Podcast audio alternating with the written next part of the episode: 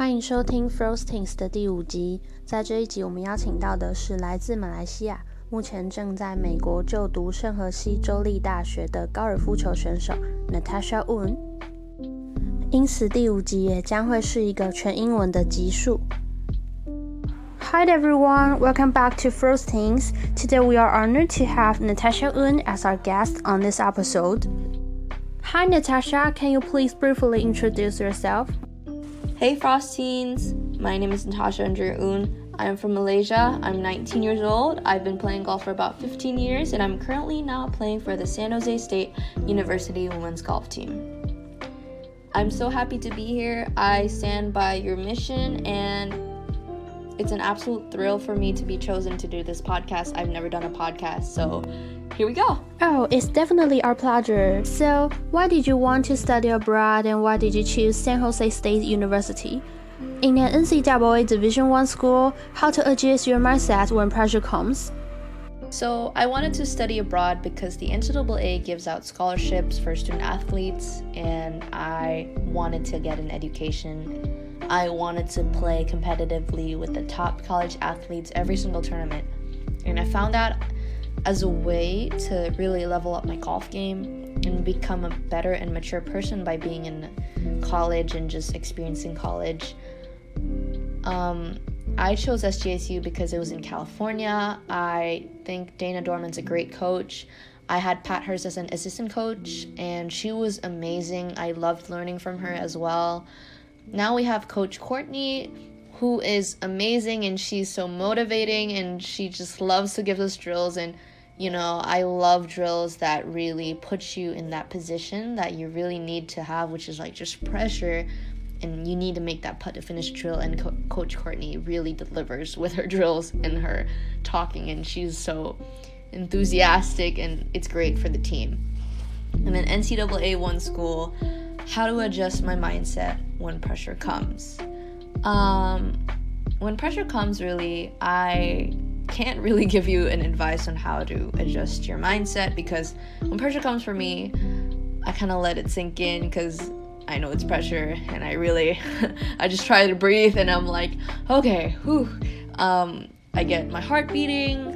Um, I'm kind of nervous. I step on the tee and then I hit and then it just kind of fades away and I just go in the moment. That's how I handle pressure. Um, other ways that I see people handle pressure is like breathing, um, you know, counting breaths, or really being aware of just what they can control and what they can't control. So that's one advice for me. Yeah, I think being aware of what you can control and what you can't control, the advice is really good. And so, when did you make up your mind to be a golfer? And were there any role models that you look up to?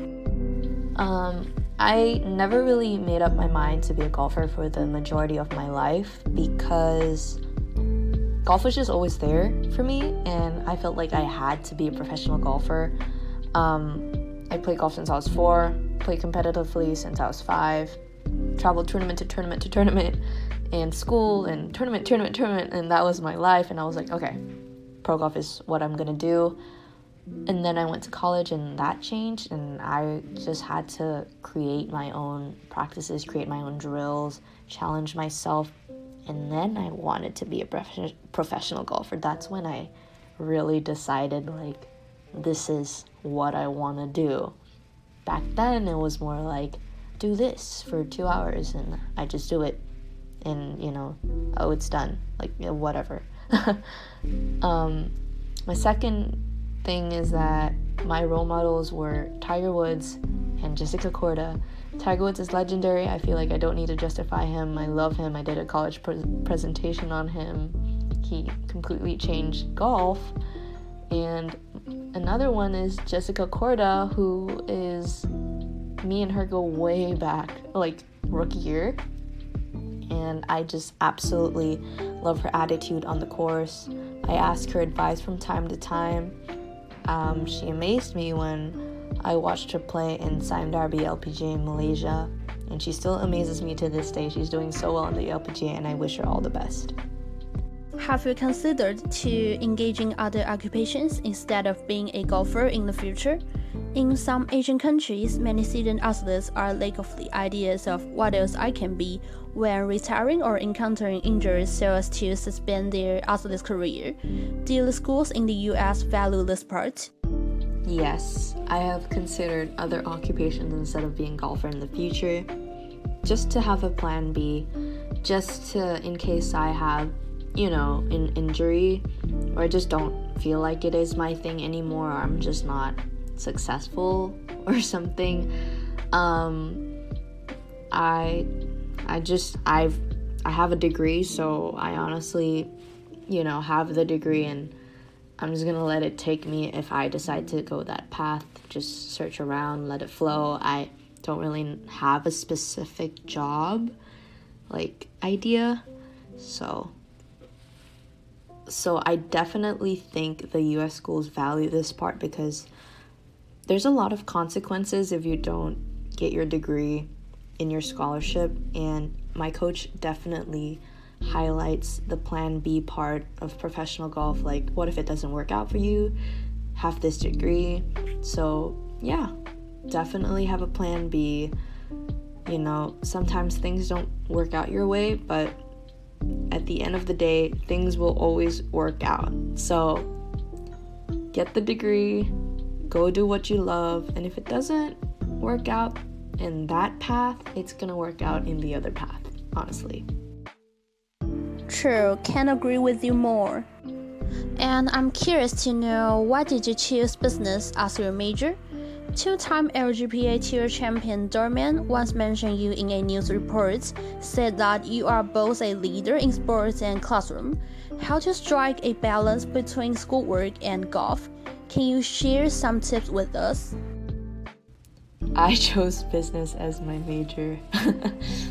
it's a funny story because I was a communications major and I hated the class public speaking, so I was like, yeah, I'm not gonna do this, so let me go to business. And I chose business and I love it. I totally love seeing the business side of things, seeing accounting. I kind of not a big fan of accounting, but it's interesting. I love statistics. I'm a stats person. Um, I also love the marketing side. I think that's really cool but also really, really weird, as in like creating this theme and stuff. Like that's crazy. um, yeah, so business. I I just chose business because I think it was a popular degree and I just wanted to try and yeah, I feel like I found my place. Yeah. How do I strike a balance between schoolwork and golf? That one is all about time management. You really, really just have to look at your calendar all the time, keep track like what's your homework to do, what is coming up, what tests. I don't really have a system. I just try to keep on track with Canvas, which is the school system website, and to see what's due that day, see what's due the next day. Is there a tournament? Is there practice during this time? Do you want to um, do homework now? Do you want to do the test before? You know, kind of just balance it because you can do it on the day of the tournament on the night or you can do it before and just have a peace of mind. So also don't procrastinate. I procrastinate and it's not good. So don't procrastinate. And when I don't procrastinate, life is so much better. So that's my tip. Tip. Don't procrastinate and just keeping track what you have ahead. Yeah. Yeah, procrastination is the grave where opportunity is buried. Well, can you use an adjective to describe your personal characters in Malaysia and US individually? And there's no restriction that these two adjectives should have opposite meanings. I honestly kind of act differently between Malaysia and US. I think in Malaysia I'm just way more just loud and just crazy and just I just don't care how, how I act in front of my family. Um, they open a side of me that I don't really show anybody, which is just, I don't even think before I say, I just say. in the US, I'm more toned down. Um, I kind of think before I say.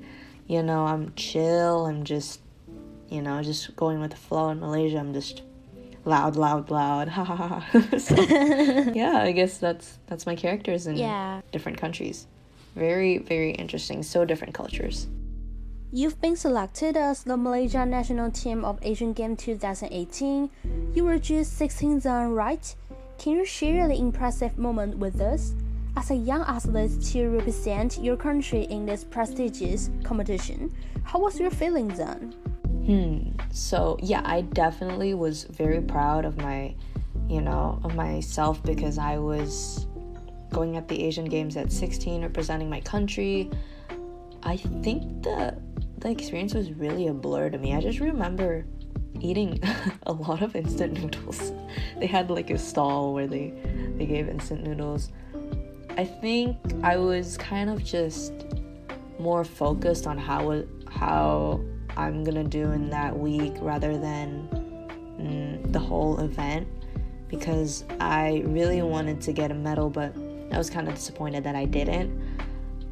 It's been a while since then, and I don't really remember much about it, but looking back, I'm very, very proud of my young self for going through that and having that experience. And I definitely think it made me a better player. And then SEA Games came and I got silver, so I think yeah, always a stepping stone, always getting better, even though I have those moments where I'm kind of disappointed in myself. That's when I really learn the most. Well, you've already got lots of achievements before attending college. Will these achievements bring you much more pressure? I'm not gonna say no on this because if I say no, I feel like I'm lying. Of course, um, having a lot of achievements and expectations is gonna bring anybody pressure. I think that I didn't really regard the achievements before college um, as a big thing. I more so regarded the college, um, the achievements I have in college as a big thing, and yeah, they bring pressure, for sure. They they really do. They, you know, I'm just like, yo, like, I have to to play well this week, and I'm still managing that. Like, I want to give myself some space, some room to breathe, be like, hey, you know, you didn't have this mindset before, so why should you have it now? And you play totally fine. So, you know, every year is a new year, every week's a new week, every day is a new day. What you did yesterday doesn't matter today, so just focus on what's ahead of you and don't care about the past. So, that's that's how I, I how I honestly just try to think and you know it's it's not perfect. Like i i honestly don't don't manage myself the pressure that well as i said before but i always try. And if i try then i'm just working towards a better me a better mind. So yeah definitely more pressure. And the following question is about malaysian unique language educational system. As far as I know, there are three different language educational systems in Malaysia, which are Malay, Chinese, and English. Which one did you choose, and what's the most significant disparity among these three systems? Funny story. I was in Chinese school for like five days, did not know the language at all. My parents don't really speak Chinese that well, or they just don't speak it to me. I don't really speak Chinese. I'm trying. So, um, I don't really remember my Chinese school days. I just remember being there for five days and I just did not know anything. And then I went to Cempaka Schools, which was an English school, and I think they taught Malay over there. And yeah, I I love the school. The teachers are so helpful to me. I think they were one of the big reasons why I actually graduated out of high school was because I had such amazing teachers in Cempaka. I don't really know anything different in three systems just because I've just been in like a private international, which was a national school. So, yeah, not really much, but Chinese schooling is not my thing because I don't speak Chinese. don't know why. I entered a school when I did not know how to speak the language. Gonna ask my parents that later. wow, that's really cool. And do Malaysians deeply concerned about golf? As a Malaysian golfer, what feature of your country is the one that you think can represent your country and without parallel? Yeah, Malaysians deeply concern themselves with golf. Like, I think the Malaysian national team just does a great job of exposing us to different tournaments. Um, I have been surrounded by a lot of Malaysian um, social golfers. They love golf. We also have like a lot of golf courses in KL, I think, like TPC KL, Glenmarie.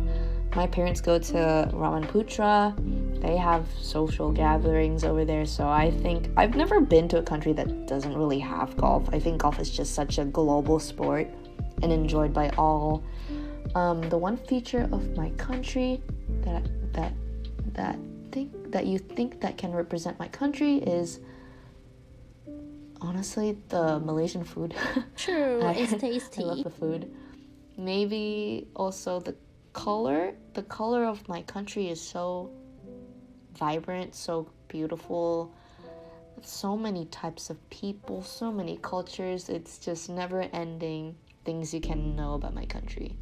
Love that. Love it so much.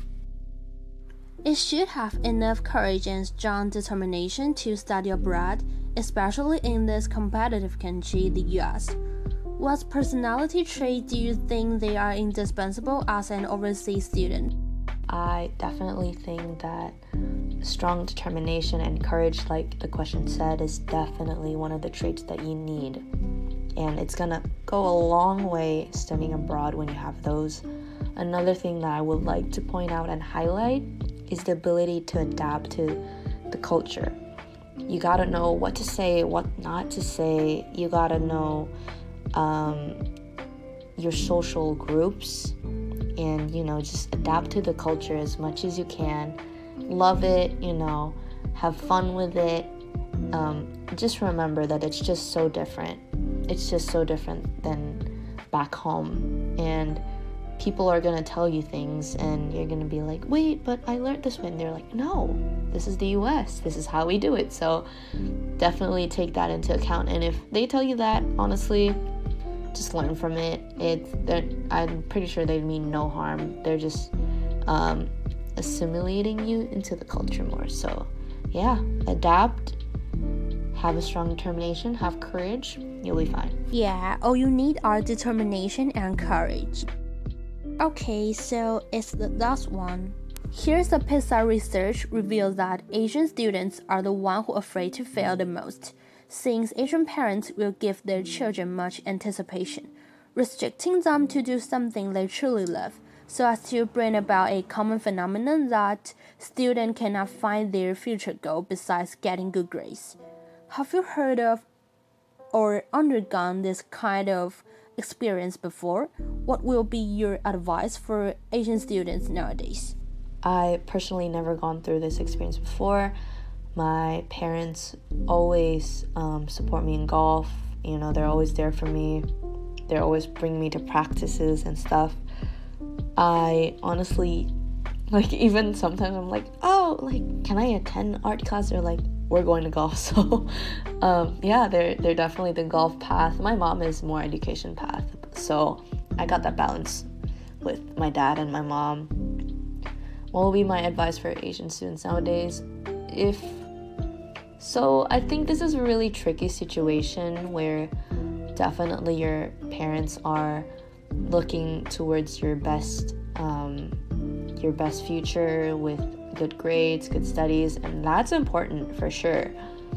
But you have to have a balance of doing something you love. So try to compromise with them. Hey, if you know, I'll study for this, just let me do this, and you can just keep on doing it and see where it will take you, do competitions and if you become really successful at it, hopefully they'll realize that you are, you know, there's something here and you should pursue it.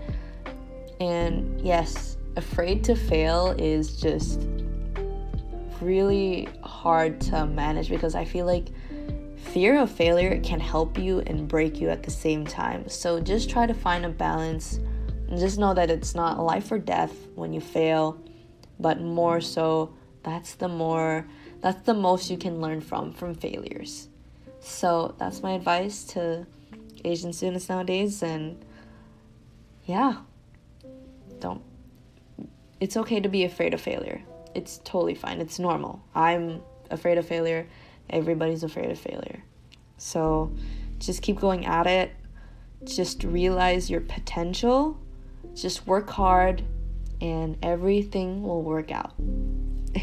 Thank you. Thank you so much, Natasha, for these really meaningful words. Thank you for interviewing me, Frostines. Thank you. I had a lot of fun answering these questions. I hope everyone has a good, good, good, good rest of the day. And I thank you guys so much for listening.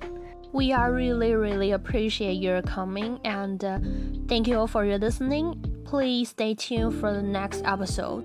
Bye. Bye.